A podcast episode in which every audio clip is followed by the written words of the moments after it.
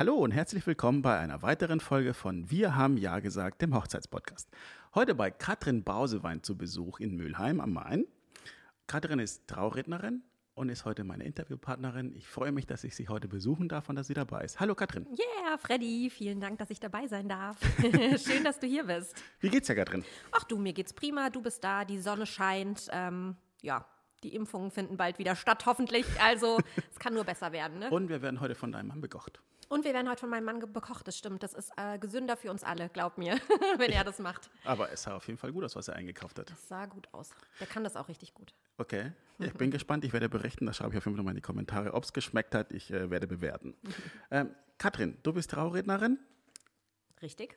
Seit wann machst du das? Ich mache das seit 2018. Anfangs noch nebenberuflich, wie ganz oft. Ne? Erstmal einsteigen, erstmal schauen, wie es anläuft. Äh, und habe dann, weil es tatsächlich richtig gut lief, äh, relativ schnell äh, umgestellt auf äh, vollselbstständig in Anführungszeichen. Und ja, ähm, mache das jetzt im dritten Jahr. Wahnsinn. Wie, wie würdest du richtig gut definieren? Ich glaube, richtig gut, das kannst du bestimmt aus der DJ-Sicht genauso ähm, bestätigen, ist einfach, wenn du den Nerv deiner Paare triffst. Also ähm, mir ist immer das Allerwichtigste, dass die Paare happy sind und dass die einfach ein richtig, richtig gutes Gefühl mit mir als Rednerin haben, dass ich deren Ton treffe. Ähm, ja, und dass die einfach eine richtig gute Zeit in ihrer Trauung haben. Ich weiß, das hörst du sicher sehr oft, aber warum freie Trauungen? Warum freie Trauung für das Paar oder warum mache ich freie Trauung? Warum machst du das überhaupt? Warum ich das mache? Weil das einfach für mich die mit schönste und flexibelste Form ist, wirklich Ja zueinander zu sagen. Also ich muss äh, da ein bisschen ausholen. Ich habe selbst kirchlich geheiratet. Okay. Ich hatte das Glück, eine wunderschöne kirchliche äh, Trauung vor zehn Jahren zu haben. Das lag bestimmt aber auch daran, dass mein Onkel Pfarrer ist und ähm, dann natürlich da das ein bisschen anders aufbereitet hat. Aber ich bin auch ehrlich, ich war schon auf Trauungen, egal äh, welcher äh, Religion, die ähm, dem Brautpaar nicht so ganz entsprochen haben und die vielleicht kirchlich geheiratet haben, einfach weil man das so macht. Ja?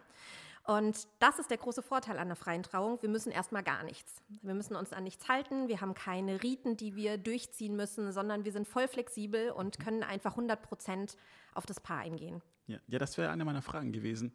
Es kommt also für jeden in Frage. Es kommt für jeden in Frage. Es ist total egal, ob äh, Mann, Mann, Frau, Frau, Frau, Mann, jegliche Konstellation. Wir können äh, Familie mit einbinden, Freunde mit einbinden. Wir können es dort machen, wo die Paare es gerne möchten. Auch ein Riesenvorteil. Du hast keinen Location-Bruch in der, in der Regel.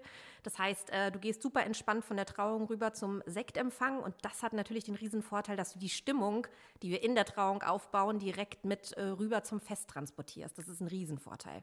Gibt es da irgendwelche rechtliche Vor- oder Nachteile oder Konsequenzen überhaupt? Ähm, gilt das vor dem Gesetzgeber, so eine freie Trauung? Nein, eine freie Trauung ist nicht rechtskräftig. Ähm, das muss man auch ganz klar so sagen und das wissen die Paare in der Regel auch, ist aber eine kirchliche Trauung auch nicht. Also wenn du rechtskräftig verheiratet sein möchtest, geht aufs Standesamt, unterschreiben Sie bitte hier, dann hängst du voll mit drin und äh, mit allen Rechten und Pflichten als offizieller Ehemann oder offizielle Ehefrau oder wie auch immer. Ähm, eine freie Trauung erkläre ich ich immer ganz gerne so, ist einfach nochmal die Trauung fürs Herz. Also danach fühlst du dich, das garantiere ich meinen Paaren, einfach auch so innerlich nochmal einen Tacken näher zusammen und einfach, ja, so richtig ähm, miteinander verbunden. Aber wie bist du dazu gekommen? Hast du im Standesamt gearbeitet oder war, wie ist denn der Werdegang zur freien Traurednerin für dich gewesen? Das war tatsächlich so ein bisschen äh, eine Schnapsidee im wahrsten Sinne des Wortes.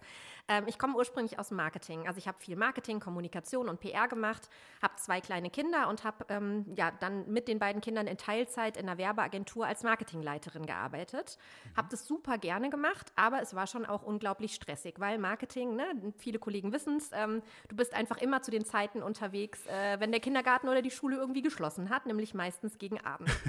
die besten Termine finden immer abends statt, grundsätzlich. Und das war auf Dauer einfach sehr anstrengend. Und ich habe für mich festgestellt, okay, ähm, ich muss mich irgendwie entscheiden und das Schwierige ist, außer Kinder und Arbeiten mache ich irgendwie gerade gar nichts mehr. Mir hat es immer Spaß gemacht zu schreiben, kreativ zu sein, mit Menschen in Kontakt zu kommen und das waren alles Punkte, die haben mir gefehlt. Mhm. Und irgendwann habe ich auf Facebook tatsächlich gesehen, dass ein Freund von mir eine äh, Fortbildung geteilt hat zum Thema freie Trauung. Okay. Und ich habe das gelesen und dachte, Mensch, das klingt so, als wenn ich das unbedingt machen sollte. Ähm, es war bei zwei wirklich sehr, sehr guten Traurednern hier aus dem Rhein-Main-Gebiet, die das angeboten haben. Na, und kenn ich die Damen? ja, die kennst du natürlich. Das ist die Simone von Schatz, wir heiraten und Ja. die Diana von Diana Traumrede. Beide großartig. Genau, beide großartige Kolleginnen und äh, es war eine der besten Entscheidungen, dieses Seminar bei den beiden zu besuchen. Und mein Mann sagte damals zu mir, du kannst das machen, aber dann habe ich die Erwartungshaltung, dass du danach wenigstens eine Trauung auch durchziehst. Also nicht hinschmeißen danach und sagen, war jetzt nett, aber ne, du musst eine machen. Ähm, ja, und so hat sich das einfach echt entwickelt, ja. Das war äh, Wahnsinn, rückblickend. Wie, wie darf ich mir so eine Vorbereitung vorstellen? Du sagtest ja, du hast, also du bist verheiratet, du hast zwei Töchter. Ähm, wie beansprucht dich oder wie sehr beansprucht dich dein Job als freie Traurednerin? Woraus besteht das Ganze dann? Genau, der große Vorteil ist, dass auch ich sehr frei bin als Selbstständige in meiner Gestaltung. Das ist schon mal äh, das, was es familiär definitiv am einfachsten für mich mitmacht. Und ähm, dazu kommt, dass ich sehr individuell in der Absprache der Termine mit den Paaren bin. Also letztendlich ähm, investiere ich pro Trauung circa 30 Stunden, sozusagen Okay. vom ersten, ähm, wir lernen uns kennen, bis hin zum jetzt ist der große Tag und äh, heute rocken wir eure Hochzeit. ähm, und die Paare kommen mich im Prinzip nach einem Kennenlernen äh, und wenn sie sagen, hier Katrin, dich finden wir super, dich wollen wir buchen, hier für äh, einen Tag besuchen. Die sitzen dann so hier wie du, ne, mit Ja. äh, Frühstück und ganz entspannt. Es ist mir ganz wichtig, dass die Paare einfach auch eine schöne Zeit hier verbringen. Es ist übrigens hier sehr schön bei Katrin. Ja, danke schön. ja, und dann quetsche ich die hier richtig aus. Es fühlt sich für die aber wirklich nicht nach Ausquetschen an. Also es ist Ja. eine entspannte Atmosphäre. Die erzählen mir über sich, über ihre Geschichte, über ihre Familien, über das, was sie bewegt, was sie ähm, gemeinsam erlebt haben. Und daraus äh, formuliere ich dann die Rede. Wie viel Zeit muss man im Voraus einplanen, wenn man dich buchen möchte? Ich meine, du bist ja gefragt, man muss ja dazu sagen, du bist auch, wenn man es glauben will, und, und ich bin überzeugt davon, dass du ja nun wirklich sehr geile Arbeit leistest, ähm, du hast den German Wedding Award gewonnen. Ja, stimmt. Chaka, Yeah. sehr geil. nee, aber ich meine, du bist ja wirklich gefragt. Wie viel Zeit muss man im Voraus einplanen, wenn man dich buchen möchte? Also in, das ist tatsächlich eine Frage, die kommt sehr häufig und die, der Zeitraum wird immer früher. Ich finde es teilweise abnormal früh, weil ich immer denke, zwei Jahre im Voraus jemanden anzufragen, das wäre für mich was, wo ich sagen würde, die Vorfreude wäre noch gar nicht so da. Ja? verrückt, aber Das auch, ist ne? wirklich verrückt und ähm, tatsächlich habe ich für mich auch einfach entschieden, ich nehme immer erst ab Januar, also ich öffne mein Terminbuch fürs Folgejahr immer erst im Januar ähm, des alten Jahres sozusagen. Ne? Also jetzt gerade bin ich in den Vorbereitungen oder in der Akquise für das äh, Jahr 2022, aber einfach, weil ich das für mich auch flexibler halten möchte. Ähm, ich brauche nicht das Gefühl, ich muss schon ein Jahr vorher meinen Kalender voll haben. Okay. Weißt du, wie ich meine? Das ist aber Ja. so meine individuelle Arbeitsweise. Ich sag mal, mit einem Jährchen sind die Paare gut dabei. Ich finde das in der Hochzeitsbranche tatsächlich manchmal so ein bisschen schade. Da rufen Brautpaare an und der erste Satz ist, oh, wir wissen, wir sind viel zu spät. Und ich sage dann immer, jetzt atme doch erstmal durch. Sag mir doch Richtig. erstmal, um welchen Termin es geht. Woher wollt ihr wissen, dass ihr viel zu spät seid? Natürlich ist die Chance an einem Samstag äh, mitten in der Hochsaison geringer, als wenn ihr in der Nebensaison heiratet.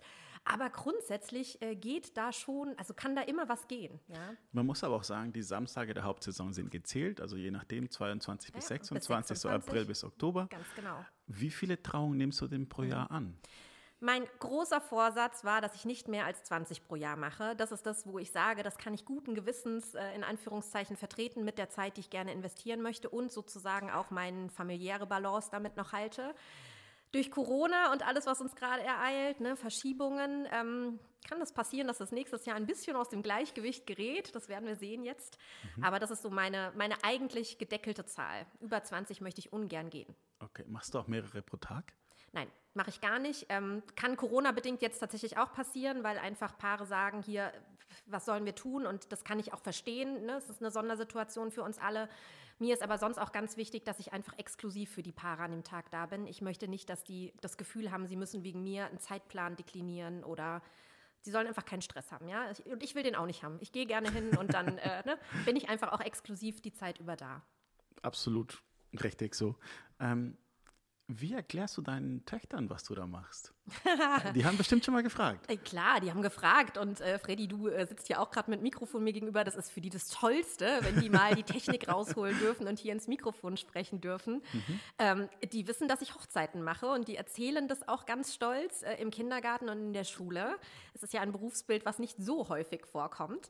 Und jetzt muss man sagen, gerade durch den äh, Wedding Award Germany, ne, es war hier in der lokalen Zeitung, dann kam jetzt die Hessenschau vorbei. Das heißt, es war natürlich auch hier im Ort. Mülheim ist kein großer Ort, es ist ein kleiner Vorort von Frankfurt, relativ viel äh, Aufregung um äh, so eine kleine äh, One-Woman-Show, die sich Traurednerin nennt.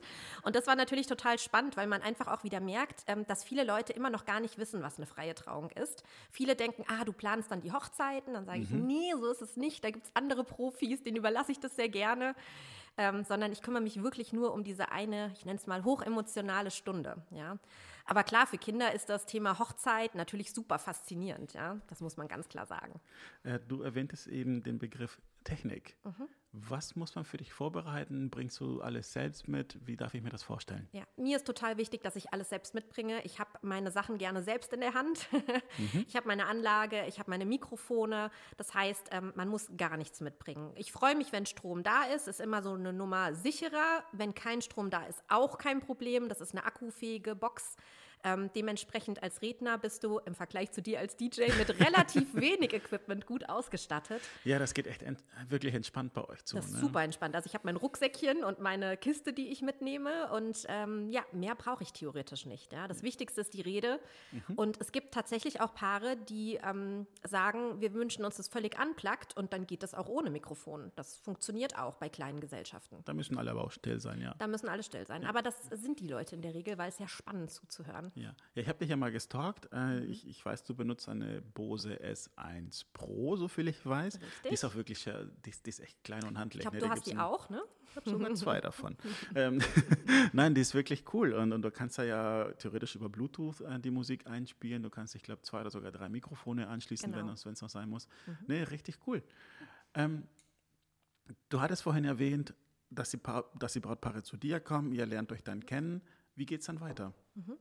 Also nach dem Kennenlernen ähm, ist es so, dass ich den Paaren immer sage, schlaft bitte eine Nacht drüber. Ne? Viele haben den Impuls sofort zu sagen, hey super und natürlich freue ich mich, aber ich bin immer ein Freund davon zu sagen, schlaft einfach eine Nacht drüber.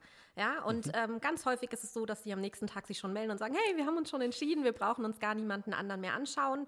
Dann gibt es einen Vertrag. Ne? Das mhm. Wichtigste muss geregelt sein. Ähm, die ganz äh, wichtigsten Eckpunkte, die einfach klar sein müssen.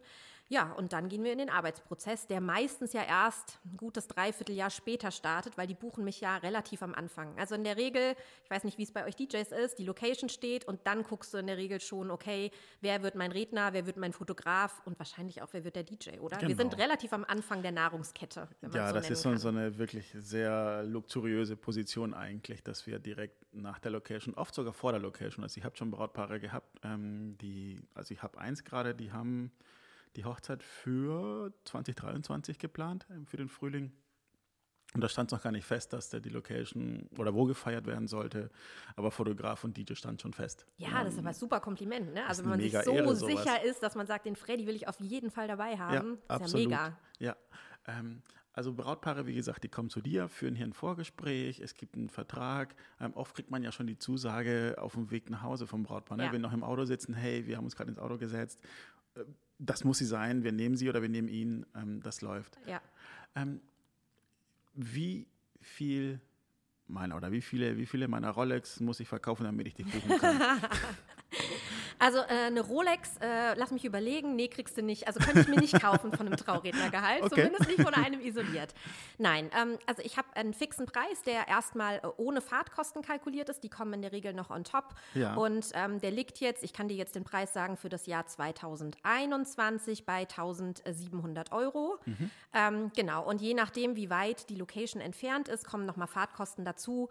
Ähm, ja, die meisten Locations sind ja, auf, zumindest bei den Trauungen, bei denen ich hier unterwegs bin, im äh, Rhein-Main-Gebiet oder auch im Main-Kinzig-Kreis, da hält sich das jetzt echt in Grenzen noch. Ja. ja. Musst aber auch wirklich runterrechnen. Ähm, ich weiß, es gibt ne, eine große Range, das ist bei euch DJs auch so. Also es gibt, äh, ich sag mal, von 600, 700 Euro bis hoch auf 3.000, 4.000 Euro ist Hab da irgendwie alles drin. Genau, ich habe auch schon alles gehört.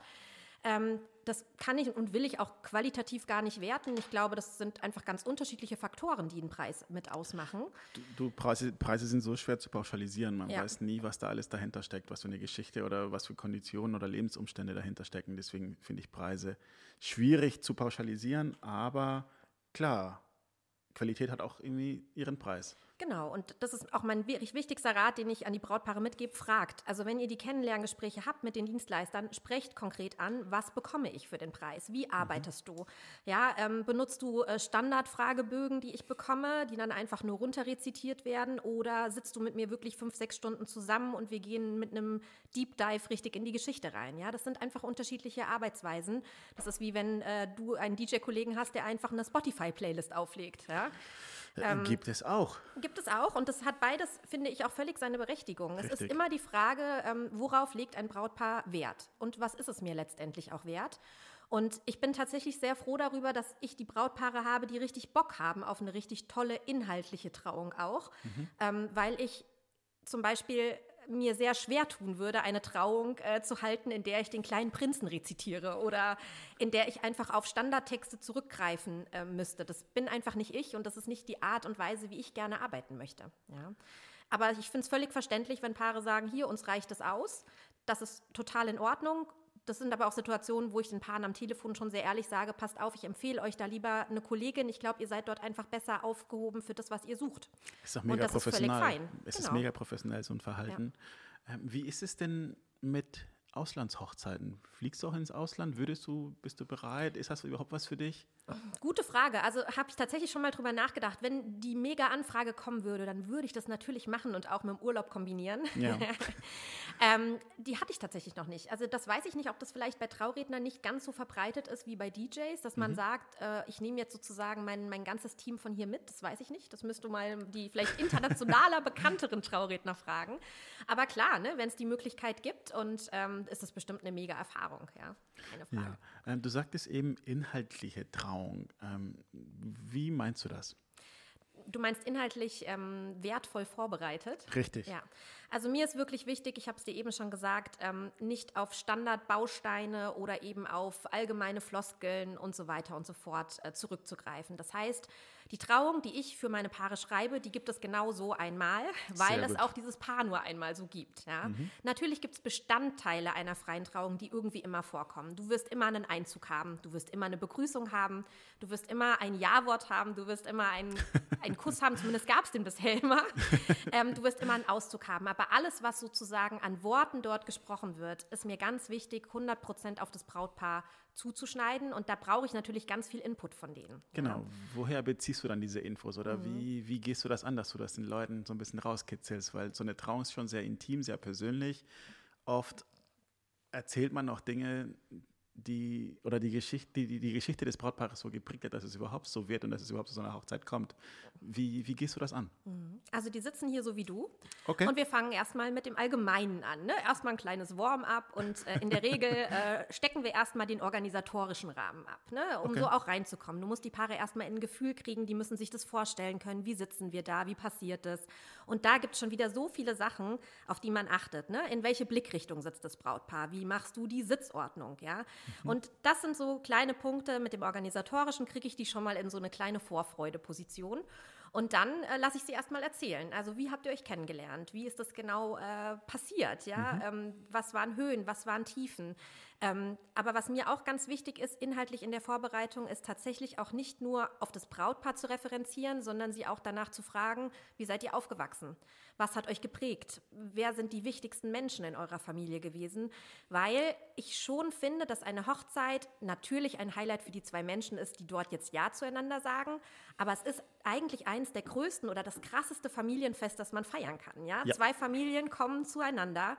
Und die beiden Leute, die hier bei mir sitzen, wären nicht die Menschen, die sie heute wären, wenn sie nicht eine Vergangenheit gehabt hätten, auch ohne einander. Richtig. Und jeder ist zu den Menschen geworden. Und ich finde, da hat die Familie und auch die Freunde verdienen einen ganz großen Teil auch mit Wertschätzung in so einer Trauung. Ja. Und das ist auch das, was es wiederum ein Stück weit inhaltlich wertvoll macht, weil du einfach die ganze Gesellschaft mit einbinden kannst. Wenn du es clever aufbaust und auch Anekdoten mit reinbringst, was du mit Freunden erlebt hast, was deine Eltern dir mitgegeben haben. Ja, das ist gerade für Eltern so ein emotionaler Moment. Also du heiratest als Eltern in dieser Sekunde ja mit. Das ist ja für dich ein krasses Lebensereignis. Und, ja. und oft, glaube ich, kennen die Eltern die Brautpaare gar nicht. so betrachtet Also, halt erstmal gar nicht von der Seite. Du, du kennst natürlich deine Kinder, die jetzt gerade dort heiraten, aus einer anderen Perspektive. Ja. Und ähm, für mich ist es wirklich immer das schönste Kompliment nach einer Trauung, wenn die Eltern oder die Omas und Opas kommen und sagen, Mensch, das haben sie so toll gemacht und wir haben so viele neue Sachen äh, erfahren, das wussten wir noch gar nicht. Ja. Ähm, und das ist auch so das, was meine Arbeit mit auszeichnet. Ich möchte gar nicht die Geschichte von den Paaren eins zu eins wiedergeben, weil die Gäste, die da sitzen und auch das Brautpaar selbst, das weiß ja, wann habt ihr euch kennengelernt, wo habt ihr euch kennengelernt, ne? so diese groben Milestones, die weiß man in der Regel über seine Freunde. Was man aber nicht weiß, ist die Geschichte hinter der Geschichte. Ja? Was äh, hast du genau in der Sekunde gefühlt, als du ihn das erste Mal gesehen hast? Ähm, was waren wirklich die großen Knackpunkte, die es mal gab, die ihr auch geschafft habt zu überwinden? Ne? Also ein Leben geht nicht immer nur gerade bergauf. Gibt es da auch Tabus? ja, Tabus? Ähm, du meinst, was ich frage oder was sie mir erzählen? Ja, oder Themen, die Brautpaare vielleicht von vornherein ausschließen. Und Das sagen, gibt es da- manchmal, ja. Also äh, natürlich, man muss ganz klar sagen, nicht jede Familiengeschichte ist Friede, Freude, Eierkuchen. Ähm, es gibt manchmal Situationen, die für Brautpaare sehr schwer sind. Ähm, Streitigkeiten in der Familie, auf die man Rücksicht, Rücksicht nehmen muss. Vielleicht hat Mama oder Papa einen neuen Partner und einer fühlt sich aus. Ne? Also das sind Sachen, die bespreche ich mit den Brautpaaren vorab ganz ehrlich, weil ich auch in der Trauung natürlich niemand auf die Füße treten möchte. Absolut wichtig, ja. Absolut wichtig und ähm, da muss man mit sehr viel Fingerspitzengefühl vorgehen. Ich merke allerdings sehr gut, ähm, ich treffe mit den Paaren immer die Vereinbarung vorab, hier ist ein geschützter Raum, ihr dürft mir alles erzählen. Wenn ich merke, da ist ein Punkt, da wird es gerade emotional, da wird es für euch kritisch, dann frage ich nach und sage, erklärt ihr mir das jetzt gerade, weil es wichtig ist für mich, für den Kontext oder darf ich das verwenden? Ja, und dann merkt man schon, die meisten Paare sind sehr offen, aber klar, es gibt immer mal wieder Gelegenheiten, ne, wo es einfach, wo sie sagen, das ist jetzt für deinen Hintergrund, aber bitte, das möchten wir nicht, dass das erzählt wird. Und das ist Hast völlig du fein so. einen therapeutischen Hintergrund? Nein, gar nicht. Also ich habe natürlich in meiner äh, Marketinglaufbahn äh, viele äh, Coachings auch selbst gemacht, die waren aber allerdings eher in, einer, in einem gesprächsführenden Kontext. Ähm, ich bin kein Therapeut, kein äh, Psychologe, aber sicherlich ähm, fühlt es sich für manche Paare so ein bisschen so an. Aber vielleicht eher Absolut. als Charakter von einer guten Freundin. Ich sage immer, man ist danach, auch wenn das natürlich eine sehr professionelle Beziehung ist, ähm, ist es, es fühlt sich ein bisschen an wie befreundet sein danach. Ja? Mhm. Und auch wenn ich eine Hochzeit verlasse, gehe ich immer mit einem sehr lachenden und sehr weinenden Auge, weil ich will jetzt nicht sagen, diese Freundschaft endet in der Sekunde, aber wir haben erstmal keine Bezugspunkte mehr. Es ist Richtig. total schön. Wir telefonieren danach nochmal und ich freue mich auch über jedes Paar, das mir eine positive Bewertung oder auch eine Dankeskarte nochmal schickt. Mega, wenn die im Briefkasten landen. Ähm, Ja, mega. Ich freue mich wirklich jedes Mal über irgendwie nochmal ein liebes Wort danach oder auch viele Paare rufen wirklich nochmal an, schreiben eine E-Mail und sagen, hier, es war echt schön. Ähm, ja, aber es geht eine Ära dann zu Ende, ne? die man begleitet hat. Oft begleitet man Paare ein Jahr, zwei, Jahre, Jahre. zweieinhalb Jahre teilweise auch. Und das ist wirklich erstmal, ich, sag, ich nenne das immer meine Rinderfilet-Depression, wenn, wenn, wenn meine Hochzeitssaison vorbei ist, weil dann gibt es Mhm. einfach kein Rinderfilet mehr. Ähm, damit ist aber alles gemeint, was mich dann doch mit meinem Brautpaar verbindet auch. Total. Also, du, du kriegst ja mit, was für einen Stress sie haben, was sie gerade durchmachen, ob sie gerade Prüfungen haben, ob sie gerade renovieren, Haus bauen. Oft kriegt man es auch mit, dass dann da irgendwie Hochzeitsstress hat oder ähnliches. Und das wird bei dir ja nicht, nicht anders sein. Ist genauso, wie du es schilderst. Und ähm, ich hatte es gestern gerade mit einem Paar, äh, hatte ich ein Kennenlernen und die haben dann auch gefragt, und habe ich gemeint, wisst ihr, was für mich einfach auch so ist? Ähm, ihr dürft nicht, der Arbeitsprozess, wo fängt der wirklich an? Der fängt in der Sekunde an, wo ihr sagt, wir wollen dich buchen, weil ab der Sekunde habe ich euch irgendwie in meinem Herz. Und ich kenne eure Geschichte und es ist wirklich so, ich kann dir von jedem Brautpaar, das ich hier sitzen hatte, immer noch die Geschichte erzählen. Also das bleibt irgendwie einfach, ne? Das bleibt dir im Gedächtnis. Ähm, es gibt Situationen, die ich ganz normal im Alltag erlebe, die erinnern mich dann auf einmal an, einen Brau an eine Braut, an einen Bräutigam, die ich in einem Kontext mal kennengelernt habe. Das ist schon verrückt, wie das auch so das eigene ja, Privatleben ein Stück weit mit dann prägt. Ja? Ja, ich glaube, also ich kann mir auch gut vorstellen, dass es für, gerade für, für den Bräutigam ein bisschen schwierig ist, sich da auch zu öffnen, sich verletzlich zu zeigen, würde ich jetzt mal sagen. Ähm, wie ist da deine Erfahrung mit den Jungs und Männers? Super unterschiedlich. Also ich habe schon alles erlebt und tatsächlich, wenn man jetzt mal so von dem Klischee ausgeht, sind es eher die Männer, die hier sitzen und denken, oh Katrin, echt, ich soll dann vier oder fünf Stunden dir erzählen, ich weiß gar nicht, was ich da erzählen soll. Das, das- kommt ganz häufig. Ist das dann ne? im Einzelgespräch? Ja, das ist dann erstmal in dem persönlichen großen Traugespräch, die Okay. einfach sagen, wow, über uns gibt es doch wahrscheinlich gar nicht so viel zu erzählen. Und dann Mhm. sage ich immer, ihr werdet es sehen und die Zeit wird verfliegen. Und genau so ist es. Die sitzen hier und es fühlt sich nicht an wie drei oder vier oder fünf Stunden. Es fühlt sich an wie, wow, wir sind gerade einmal im Schweinsgalopp, ja, durch unsere ganze, teilweise zehnjährige Paarbeziehung äh, gesprungen. Und ähm, weil du das eben meintest, auch mit der Emotionalität, ich habe da wirklich schon alles erlebt, auch in den Trauungen. Ne? Also Bräutigame, die hier saßen in den Gesprächen und super gefasst waren, wo ich dachte, na Mensch, da bin ich ja mal gespannt, ob wir da was rauskitzeln. Okay. Und die saßen in der Trauung und es ist rausgebrochen. Ja. ja. genauso wie ich aber auch schon Bräute ich hatte. Gänsehaut. Ja, ist wirklich so. Genauso wie ich aber auch schon Bräute hatte, die hier hoch emotional saßen, wo ich dachte, oh je, oh je, wenn wir dann ne, äh, in die mhm. Trauung starten, uh, uh, hoffentlich, ne, hoffentlich äh, hält, hält das Make-up. Und die waren in der Trauung so geflasht und erstmal so wie äh, stocksteif, in Anführungszeichen, weil die so, da ist ja auch ein Druck dahinter, ne? Du bist eine Anspannung dahinter ähm, wo es erst danach rausgebrochen ist. Also ich habe da wirklich schon echt alle, alle Gefühlsregungen erlebt. Woher beziehst du dann Inspiration für deine Texte? Ich meine, klar, die Brautpaare zählen ja nun mal eine Geschichte, aber irgendwie wird das ja auch ausgeschmückt. Liest mhm. du viel? Liest du Poesie? Schreibst Nein. du vielleicht sogar selber Gedichte? Ich weiß es nicht, vielleicht ist das einfach zu klischeehaft gerade. Äh, ja, ich, ja, also nee, weiß ich gar nicht unbedingt. Ähm, ich hasse Lesen, ich bin da ganz ehrlich. also nein, ich hasse es nicht wegen des äh, Zustands an sich, aber ich bin überhaupt kein Bücherwurm. Das war ich wirklich noch nie. Ich bin äh, total der Fernseh- und Serienjunkie. Ähm, und Podcast. Und, und Podcast. und tatsächlich ist es bei mir auch so, dass ähm, jede Trauung, die ich schreibe, bekommt bei mir einen Filmtitel. Ja? Ähm, ja, das ist für mich so der Start. Also ich überlege, ähm, wenn ich die Geschichte kenne, okay, wenn das ein Film wäre, wie würde dieser Film für mich heißen?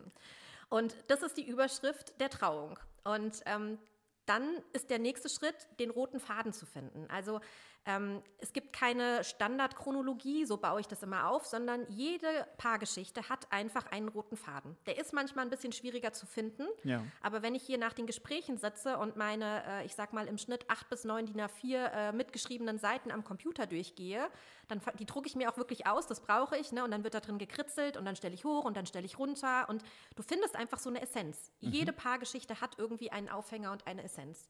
Und um diesen roten Faden baue ich sozusagen das Konzept, die Rede und all das auf. Was sind da besondere Filmtitel, die in, in, besonders in Erinnerung geblieben sind? Kannst du ein bisschen darüber verraten? Oh, da, müsste ich, oh, da müsste ich jetzt tatsächlich, äh, nee, da müsste ich jetzt echt in meine Unterlagen gucken. Also ich kann dir jetzt zum Beispiel sagen von Toni und Sascha, das war auch das Paar, die ich eingereicht habe beim Wedding Award Germany, da weiß ich es jetzt noch konkret. Mit Fotos von ähm, Tina Rössler. Mit äh, Fotos von Tina, ja, mit, äh, also wirklich, äh, wenn Tina Werbung Hochzeit dabei Tina, ist. Werbung für, für Tina, Tina. Werbung für Tina, genau.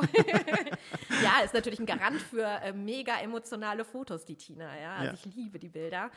Ähm, und da war zum Beispiel äh, die Überschrift ähm, Mein Mann, mein Heimathafen, ähm, mein Anker fürs Leben, weil sich bei denen einfach alles über das Thema äh, Anker und Hafen gezogen hat im weitesten Sinne, aber gar nicht in einem plakativen Sinne, sondern man hat einfach gemerkt, dass bei denen Familie, ähm, Zusammenhalt ähm, und all diese Dinge wirklich deren Anker sind im Leben und sie auch gegenseitig ihre Anker sind. Und genau aus solchen Sachen versuche ich dann eben erstmal eine Headline zu kreieren Mhm. Und das ist das Schöne, weil in der Sekunde, wo du das hast, in der Sekunde, wo du so ein Bild vor Augen hast, kriegst du einfach, ja, äh, macht sich so eine Welt auf und du bist in einer einheitlichen Sprache, du kannst tolle Übergänge daraus schreiben. Ne? Das mhm. ist natürlich, du hast ein Thema, an dem du dich langhangelst.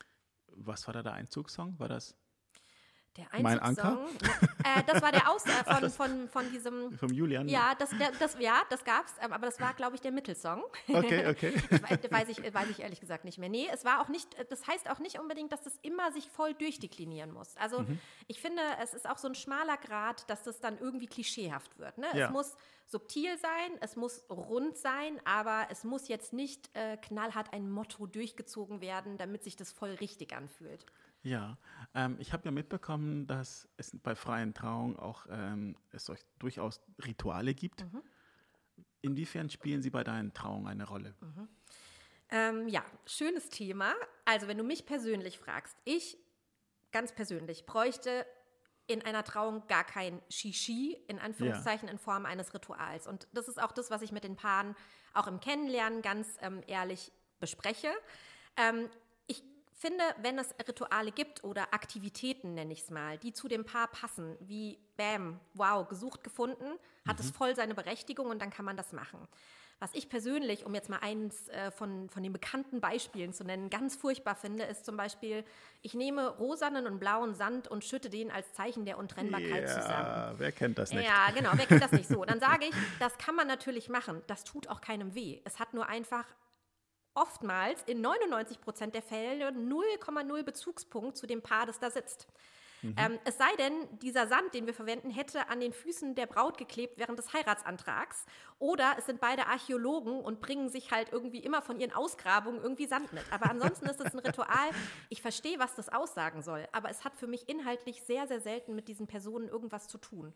Und da ist immer mein Rat, ähm, wenn es, es muss was sein, was 150-prozentig zu euch passt. Ja? Absolut. Und ganz oft ist es so, dass man nichts braucht. Also eine Trauung ist nicht weniger schön und nicht weniger emotional, wenn man das nicht hat.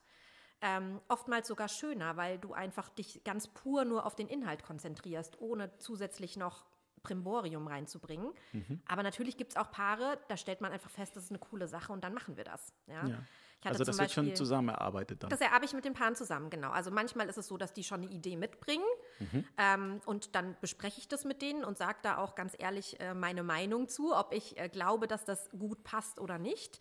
Ähm, das letzte Wort hat immer das Brautpaar. Ne? Also wenn jetzt wirklich ein Paar sagen würde, ich will aber Sand in Gläser schütten, dann machen wir das. Hatte ich noch nie. Ich habe echt coole Paare und die sehen das, das ist ja wieder dieses Ding, ne? Jedes Paar findet seinen Dienstleister. Also ich hatte bisher noch kein Paar, das gesagt hat, geil, das wollen wir unbedingt machen.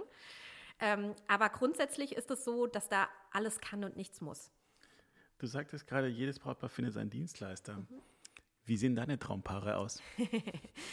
Ach, ich würde sagen, meine Traumpaare, die kann ich dir recht konkret beschreiben, weil ich hatte bisher fast nur Traumpaare, wenn ich das so sagen kann. Also für mich ähm, sind Brautpaare oder meine Traumkunden diejenigen, die einfach richtig Bock haben auf ein Hochzeitsfest, die auch Bock haben, mit mir vorzubereiten inhaltlich und mhm. denen es einfach ähm, das auch wert ist, in ihre Beziehung zu investieren und der Trauung einen Stellenwert auf der Hochzeit zu geben, weil ich das ist meine persönliche Auffassung wieder, ohne eine richtig tolle Trauung, und dann ist es auch wurscht, ob das eine freie, eine kirchliche oder eine standesamtliche ist, aber ohne eine schöne Trauung ist es irgendwie vielleicht doch auch eher nur ein Gartenfest. Ja, ja das stimmt. So, und ich finde einfach, dass die Trauung, ich meine, das ist das, worum es geht. Ja, das ist das, äh, es kommen 100 Gäste, weil ihr Ja zueinander sagt. Und deswegen ist für mich die Trauung, auch wenn die ganz am Anfang steht, schon irgendwie auch so der Leitanker. Mhm. Ja, und die Paare, ähm, die ich begleite, die sehen das Gott sei Dank genauso. Ja, ähm, und das ist mir somit das Wichtigste. Also ich bin da überhaupt nicht festgelegt, weder von Berufsgruppen und ähm, tatsächlich ist auch, ich habe schon alles erlebt. Ich hatte auch schon Paare, die hatten ein ganz geringes Hochzeitsbudget, die haben in einem Vereinsheim gefeiert, aber ja. denen war es ganz, ganz wichtig, eine tolle individuelle freie Trauung zu haben. Und genau das sind die Paare, wo ich sage, da seid ihr hier 100 Prozent äh, richtig und euch möchte ich gerne haben. Ja. Ähm, ich finde, ne, eine Location, bin ich voll offen, klar, das kennst du auch. Es gibt ganz tolle Locations, aber letztendlich Richtig. lebt es von der Atmosphäre, es lebt von dem Brautpaar und es lebt von der Entspanntheit der Gäste, die dort sind. Du, ich predige immer und auch wenn das vielleicht auch mal gegen einen DJ spricht, ich, ich sage meinem Brautpaar, ihr müsst euch wohlfühlen. Feiert so, wie ihr wollt, wie es sich für euch richtig anfühlt. Und es ist völlig egal, ob in, der, in einer Villa oder am See oder gut, am Strand ist es natürlich schön ähm, oder in irgendeiner edlen Location oder, oder halt im Gemeindehaus, weil um Mitternacht, wenn die Party voll am Laufen ist, ist es doch wurscht, wie die Location von außen aussieht. Absolut. Wenn die Leute feiern oder wenn die Leute jetzt eine Trauung genießen, es ist doch echt egal, ob das gerade im Garten stattfindet oder vielleicht irgendwo in der Location oder, oder am See oder ähnliches. Also da da muss das Brautpaar schon wirklich die Prioritäten selber legen, wissen, was ihnen wichtig ist. Ähm, kann ich wirklich nur empfehlen. Ähm, also Rituale schließt du nicht aus, ist aber jetzt nicht so, dass du dir die eigene Initiative ergreifst. Genau, ich bespreche das ganz ehrlich mit den Paaren und ähm, die, ich, meine Erfahrung ist, die Paare sind oftmals sehr froh, wenn man sagt, man braucht das nicht unbedingt, weil die sagen dann, wir haben das aber auf irgendeinem Blog gelesen, müssen wir das machen? Und dann sage ich, nein, man muss gar nichts. Wenn ihr sagt, das ist nicht euer Ding, dann lassen wir das weg. Ja. Und ich erlebe sogar eher, dass Paare oftmals sehr froh sind darüber ja. und man denkt, ah super, müssen wir uns Eheversprechen geben? Nein, müsst ihr nicht. Ich möchte nicht, dass ihr morgens an eurem Hochzeitstag aufsteht und schon irgendwie Bauchschmerzen habt, weil ihr denkt, ihr müsst jetzt gleich einen Text vor 100 Leuten vortragen. Ja. Wenn das der Impuls ist, den ihr habt, dann finden wir eine andere schöne Möglichkeit, wie ihr Ja zueinander sagt. Man muss nicht sich öffentlich äh, eine Liebesbekundung vor 100 Leuten geben. Es ist genauso schön, ähm, wenn ich das für euch übernehme, wenn ihr einfach auf äh, eine Traufrage mit Ja antwortet, das ist alles fein, so wie ihr euch wohlfühlt. Liebe Brautpaare da draußen, Regel Nummer eins, eure Feier, eure Regeln. Lasst euch nichts einreden. Klar, hört auf eure Dienstleister, wenn sie vielleicht mal den einen oder anderen Rat für euch haben, aber lasst euch nicht verrückt machen. Es ist eure Feier. Absolut. Katrin, gehen wir davon aus, es ist jetzt ein Samstag im Juli. Mhm. Wie sieht dein Tag aus, wenn du weißt, du hast um 15, 16 Uhr eine freie Trauung. Mhm. Wie beginnst du den Tag? Hast du Rituale auch für dich? Äh, gibt es Dinge, die du immer machst, weiß ich nicht, vielleicht irgendwie dreimal links rum um den Tisch rumlaufen, dass du weißt, hey, heute läuft alles gut, Chaka. Wie sieht so ein Tag aus für dich? Ja, total schöne Frage. Ist tatsächlich so. Ich habe da echt so mein Getting Ready in Anführungszeichen. Und äh, auch meine Familie weiß, an so Hochzeitstagen braucht man mich gar nicht groß ansprechen. Das weiß auch mein Mann. Also der räumt dann die Kinder hier aus dem Weg, der geht auf den Spielplatz oder sonst was. ähm, es ist natürlich, ich gucke immer einen Tag vorher, dass schon alles gepackt ist, ne? Die Technik, du weißt es selber, ja. Also mhm. nochmal durchchecken, dass wirklich alles läuft. An dieser Stelle, ich muss dich kurz unterbrechen. Katrin hat gerade überhaupt dafür heute hier äh, gesorgt, dass diese Aufnahme läuft. Ich war ein bisschen überfordert und äh, wusste nicht so recht, was ich hier für Knöpfe noch einschalten muss. Katrin, danke an dieser Stelle. das, äh, gerne gegoogelt, kein Problem. Nee, aber tatsächlich, also ne, ich bin dann einfach, ich brauche das dann auch, ich bin da ab morgens schon in meinem Tunnel, ähm, weil ich das wirklich brauche, mich da auch so mental drauf vorzubereiten. Also ich gehe am Tag vorher die Rede nochmal durch, dann sitzt die auch und dann bin ich gedanklich aber schon in dieser Geschichte so tief drin, dass äh, man mich, wie gesagt, hier gar nicht mehr groß ansprechen braucht an dem Tag. Mhm. Ähm, ich mache mich dann in Ruhe fertig. Ich äh, weiß auch in der Regel schon ein, zwei Wochen vorher, ne, wie wird die Deko am Trauplatz aussehen. Dann gucke ich natürlich auch, dass das Kleid stimmt und solche Geschichten. Ich finde das ja, wenn mir jetzt zum Beispiel ein Paar sagt, wir haben alles mit roten Rosen dekoriert, würde ich mich jetzt nicht in einem knallepinken Kleid dahinstellen als Beispiel. Ja? okay. ähm, das heißt, ich sehe das dann auch immer schon so vor meinem geistigen Auge. Ähm, ja, dann mache ich mich fertig pack alles und dann kommt äh, mein persönliches Highlight, mein Auto Red Bull. Auto Red Bull, okay. Mein Auto Red Bull, tatsächlich, mit einem Glasstrohhalm. Das trinke ich immer auf der Fahrt ähm, zur Trauung. Immer. Und okay. wenn ich es vergessen würde, glaube ich, hätte ich auch so das Gefühl, ah, kennst du das, wenn man so wie Glückssocken oder wie weiß ich nicht, ne? Ja. Einfach sowas, wo man denkt, das ich darf ich auf gar keinen Socken. Fall, genau, das darf ich auf gar keinen Fall äh, vergessen, weil vielleicht, wenn es dann schief geht, lag es daran. Ja? ja. Ist aber Gott sei Dank noch nie passiert. So, und dann genau. kommst du an der Location an? Komme ich da an, in der Regel so ein Stündchen, ähm, bevor es losgeht. Mhm. Ähm, dann schaue ich erstmal, dass wirklich alles so aufgebaut ist und alles äh, vom Setup so ist, wie wir das besprochen haben. Äh, ist meistens der Fall. Ähm, manchmal kommt es vor, ich nenne es immer den obligatorischen Standesamttisch. Also manche Locations stellen dann trotzdem gerne, obwohl es eine freie Trauung ist, irgendwie einen Tisch hin. Ja. Ähm, und das Brautpaar ist natürlich, Gott sei Dank, an dem Tag auch mit anderen Sachen äh, beschäftigt. Das heißt, ich schnapp mir dann jemanden vom Service und sage, also den Tisch brauchen wir nicht, ne? den räumen wir jetzt hier mal schnell weg. Mache ich auch so. freuen sich auch die Fotografen immer, ne? weil es ist viel ja. schöner. Also bitte alles, was ihr nicht braucht, äh, räumt es einfach weg, wenn es keinen Sinn und Zweck hat. Ja. Ähm, ja, genau. Und dann äh, mache ich den Soundcheck, äh, begrüße die Kollegen, ne, da freue ich mich immer. Das mhm. ist äh, ja immer so ein bisschen wie Familientreffen auf manchen Hochzeiten. Fotograf, DJ, wer auch immer schon da ist, äh, vielleicht sogar eine Band oder ein Duo, was die Trauung begleitet. Und dann geht es ja auch schon äh, los. Ja, also ich habe mir hier noch ein paar Notizen gemacht, ähm, gerade Band. Das heißt, du singst nicht. Nein, das will keiner. Nee, nee, nee. das wollt ihr nicht. Sing uns doch was vor, Katrin. Singen und kochen wollt ihr von mir nicht. okay, ich werde auf jeden Fall berichten, was ihr Mann kocht. Ähm, Thema Fotos. Mhm. Ähm, man kennt das ja von, von der Kirche, man kennt es vom, vom, vom, Standesamt, dass da der Fotograf sich oft nicht frei bewegen darf. Wie gehst du damit um mit, mit dem Fotografen? Kann das sich frei bewegen? Hast du da deine Zeiten, wo du sagst, hey, jetzt gerade nicht? Wie, wie, wie ist das da bei dir? Also, die muss ich wirklich auch mal eine Lanze brechen für wirklich, ich würde sagen, alle Fotografen, mit denen ich bisher zusammengearbeitet habe. In der Regel triffst du auf sehr professionelle Fotografen, die auch gar nicht ähm, vorne rumhüpfen wollen wie ein wildes Huhn. Aber ich habe das auch schon als Gast erlebt und fand es tatsächlich ganz furchtbar. Ne? Also das ist, glaube ich, auch so eine Frage der Professionalität. Aber die Kollegen, die das wirklich ernsthaft betreiben, die wissen einfach auch, okay, da geht es gerade ums Brautpaar und dann hüpfe ich nicht in den wichtigsten Momenten vorne ja. ähm, ne, wie, ein, wie ein Gummibärchen auf Speed äh, um sie herum. Was ich immer mache vor meinen Trauungen ist, ich kontaktiere die Fotografen und ich kontaktiere, wenn ähm, eine Band oder ein Duo da ist, entsprechend die Musik und wir machen einfach ein paar Absprachen. Also ich erkläre mhm. denen, was mache ich? Ich ähm, sage zum Beispiel auch dem Fotograf, wenn es besondere Sachen sind, die eingebunden werden, ne, ich briefe die im Prinzip ein Stück mhm. weit. Ich sage den Musikern, dass sie sich keine Sorgen machen müssen, dass ich sie anmoderiere, dass man da keinen Einsatz verpassen kann. Ja. Ähm, und das nimmt schon mal sehr viel ähm, ja, von der Unsicherheit ein Stück weit weg. Ähm, und in der Trauung selbst darf ein Fotograf gerne, ne, das ist sein Job, also darf alles äh, frei festhalten. Ich bin da auch bei allem dabei, solange natürlich nicht ähm, ja, das Brautpaar rausreißt. Aber das habe ich wirklich auch von Videografen noch nie erlebt. Okay. Muss ich wirklich sagen. Hast ah, du das schon mal erlebt? Äh, nicht wirklich. Nein. Also einmal, aber ich glaube, das war auch eine echt krasse Ausnahme. Die Fotografen würde ich auch nicht wieder empfehlen. Da berichte ich aber auch offen und ehrlich beim Vorgespräch darüber. Ähm, du sagtest, du kontaktierst die beteiligten Dienstleister. Kontaktierst du auch Trauzeugen, Brauteltern, gute Freunde? Mhm. Spielt das auch eine Rolle? Das spielt ganz oft eine Rolle. Ich mache es allerdings so im großen Traugespräch. Wenn die Paare hier sind, kriegen die von mir Visitenkarten mit.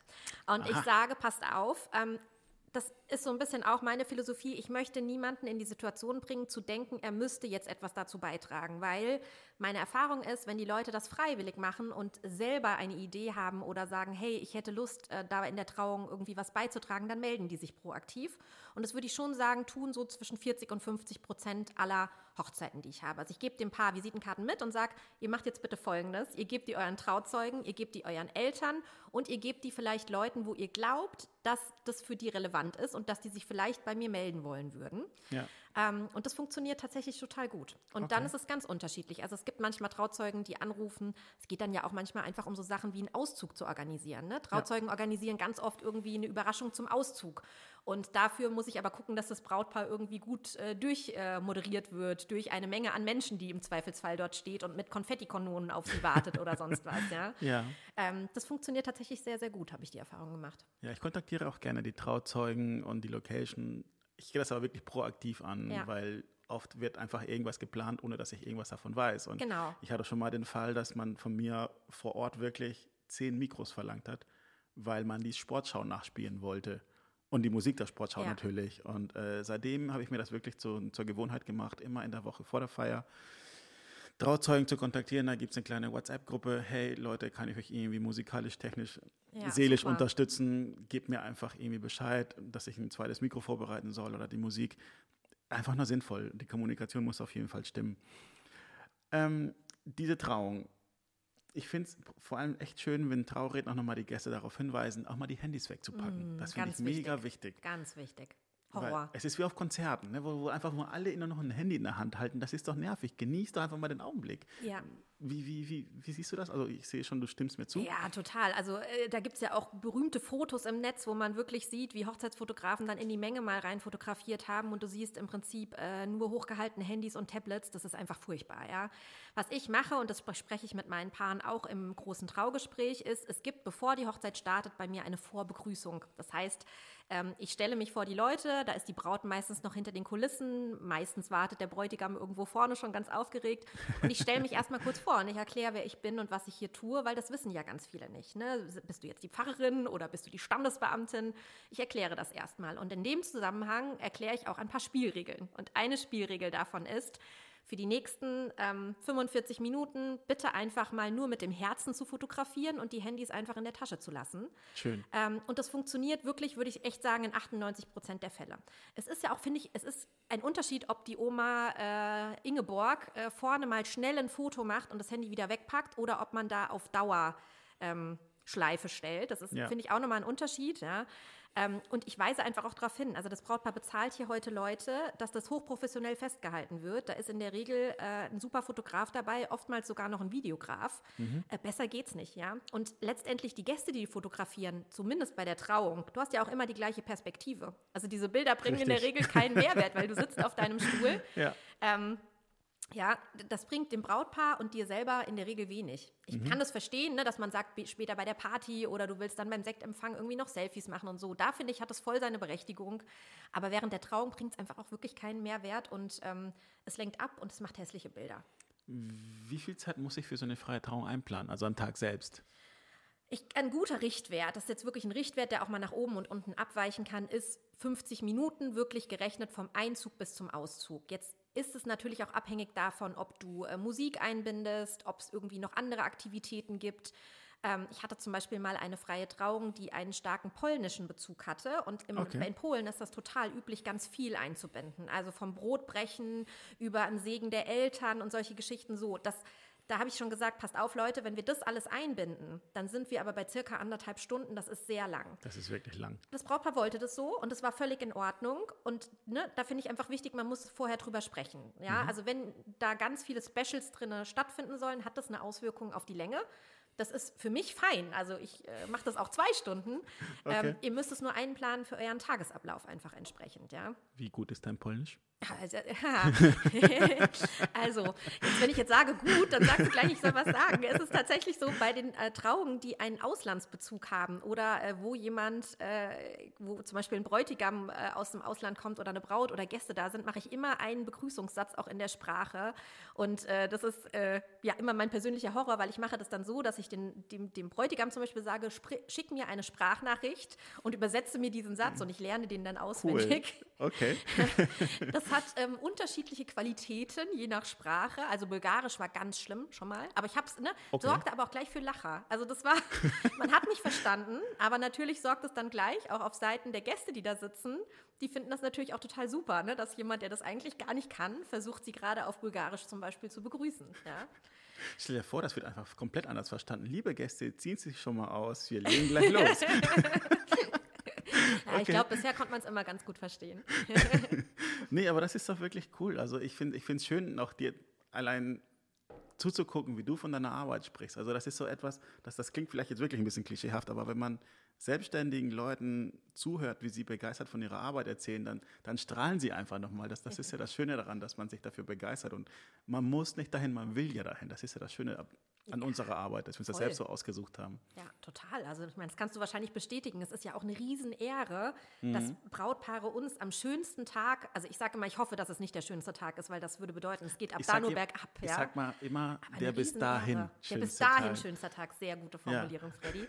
ähm, aber das ist ja auch eine Riesenehre. Also so nah da dran zu sein, das mitgestalten zu dürfen, so viel mitzubekommen. Ja. Ähm, und auch wahrscheinlich den Paaren immer im Gedächtnis zu bleiben. Also jeder Hochzeitstag, den du verbringst, denkst du daran zurück. Ähm, ja, das werden dir immer wieder Situationen begegnen, vielleicht mit Anekdoten, wo du wieder zurück an die Trauung oder vielleicht auch an die Party denkst. Ne? Bestimmte Lieder, das löst einfach Emotionen aus. Ja, also gut, ich habe ja auch noch einen Blog ähm, und da versuche ich das auch nochmal mit aufzugreifen. Ob bestimmte Songs für den Abend.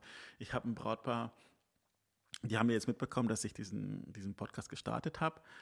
Und in den letzten, ich sag mal, Interviews oder Live-Talks, die ich hatte, habe ich auch klar gemacht, dass ich zum Beispiel tendenziell eher gegen Ballermann bin.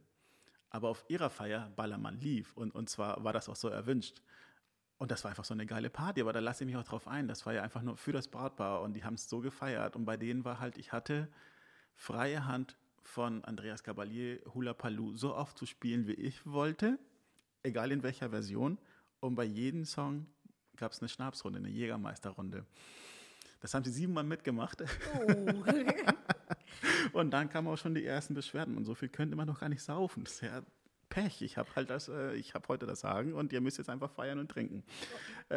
Und es hat geklappt, ne? Es hat auf jeden Fall geklappt, war auch eine sehr geile Party. Übrigens auch mit, äh, mit Simone von Stein. Ach, wie schön. Ja. ganz toll. Ähm, warte, warte, ich hab's gleich, ich hab's gleich, ich hab's gleich. Gibt es denn irgendwelche Fehler, die man vorab vermeiden kann oder die man, wo du sagst, hey, achtet unbedingt darauf, dass man dann einfach mal einen möglichst idealen, perfekten, stressfreien Tag hat?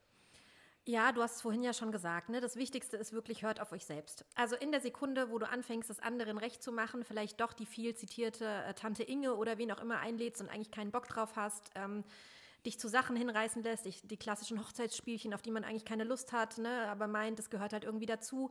Bleibt einfach bei euch selbst. Ne? Macht es, was euer Bauch euch sagt, dann ist es authentisch, dann macht es Spaß und die Gäste akzeptieren das. Ja? Die Gäste machen in der Regel immer gut mit, habe ich noch nie erlebt Ja. dass, äh, dass nicht gute Stimmung aufkommt, wenn ein Brautpaar einfach echt und ähm, ja, bei sich ist. Ich habe es einmal erlebt. Echt? Ja. Was da passiert? Nichts. Das ist der Horror, oder? Wirklich nichts. Oh. Also man hat den Familien angemerkt, dass sie miteinander nichts, aber wirklich Okay. nichts zu tun haben wollten. Gefühlt gab da gab es einen, so, so einen Graben, Kilometer breit, Kilometer lang. Und, und seine Familie auf einer Seite, ihre Familie auf der anderen Seite, die haben nicht mal zusammen gegessen. Es kam zum Hochzeitstanz, die Leute kamen rein, haben sich das angeguckt und sind gegangen. Das war das war's mit der Party. Also ich hatte, glaube ich, um Wow. 12 schon Feierabend. Noch nie erlebt und, und ich muss schon sagen, ich habe echt einige Hochzeiten auf dem Buckel. Und das bleibt mir so, so ein bisschen als kleiner Fleck auf meiner weißen Weste, sage ich jetzt mal, ähm, weil da einfach nicht ein Song gefeiert wurde. Die Leute wollten einfach nicht, die sind dann auch, auch gegangen.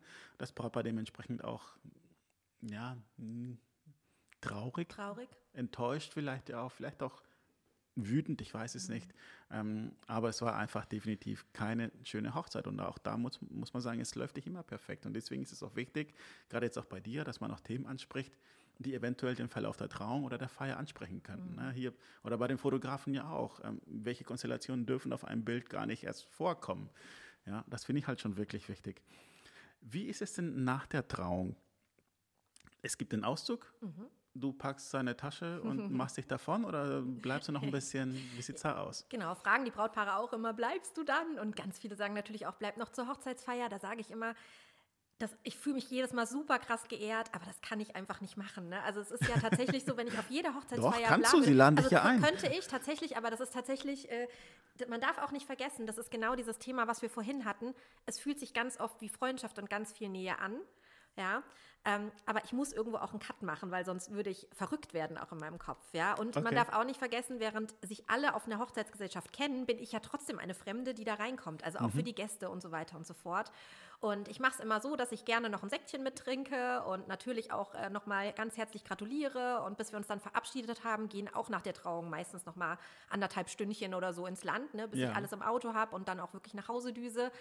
Ähm, ja, aber so ist es in der Regel, in der Regel der Fall, würde ich sagen. Ja. Was machst du, wenn du nach Hause kommst nach so einer Trauung? Ich bin, das äh, ich finde ich voll interessant, weil dieses Gefühl Oder weiter, gibt es noch mal einen Red Bull? Nee, nee, nee, nee, nee, nee, nee, nee. Weil ich tatsächlich, ich trinke echt ein Säckchen, trinke ich dann, äh, mehr bewusst auch nicht, weil ich weiß nicht, ob du das, ist das bei DJs auch so, man ist nach so einer Trauung auf so einem High. Also das klingt jetzt ganz blöd, aber es ist schon so, dass man dieses Adrenalin, was sich Ja. über den ganzen Tag aufstaut und dann quasi so entlädt, Mhm. ähm, man ist danach wie so ein Sportler echt auch so ein bisschen platt. Also es ist wie so ein Marathon, den du gelaufen bist.